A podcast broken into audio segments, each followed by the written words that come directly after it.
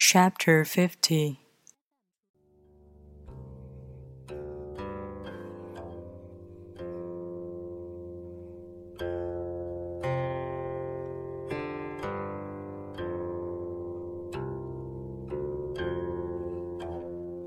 The Master gives himself up to whatever the moment brings.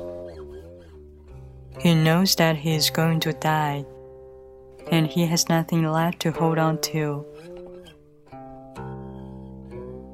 No illusions in his mind, no resistances in his body.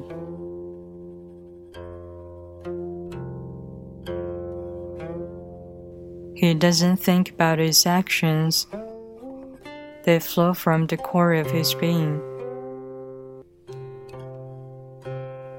He holds nothing back from life. Therefore, he's ready for death, as a man is ready for sleep after a good day's work.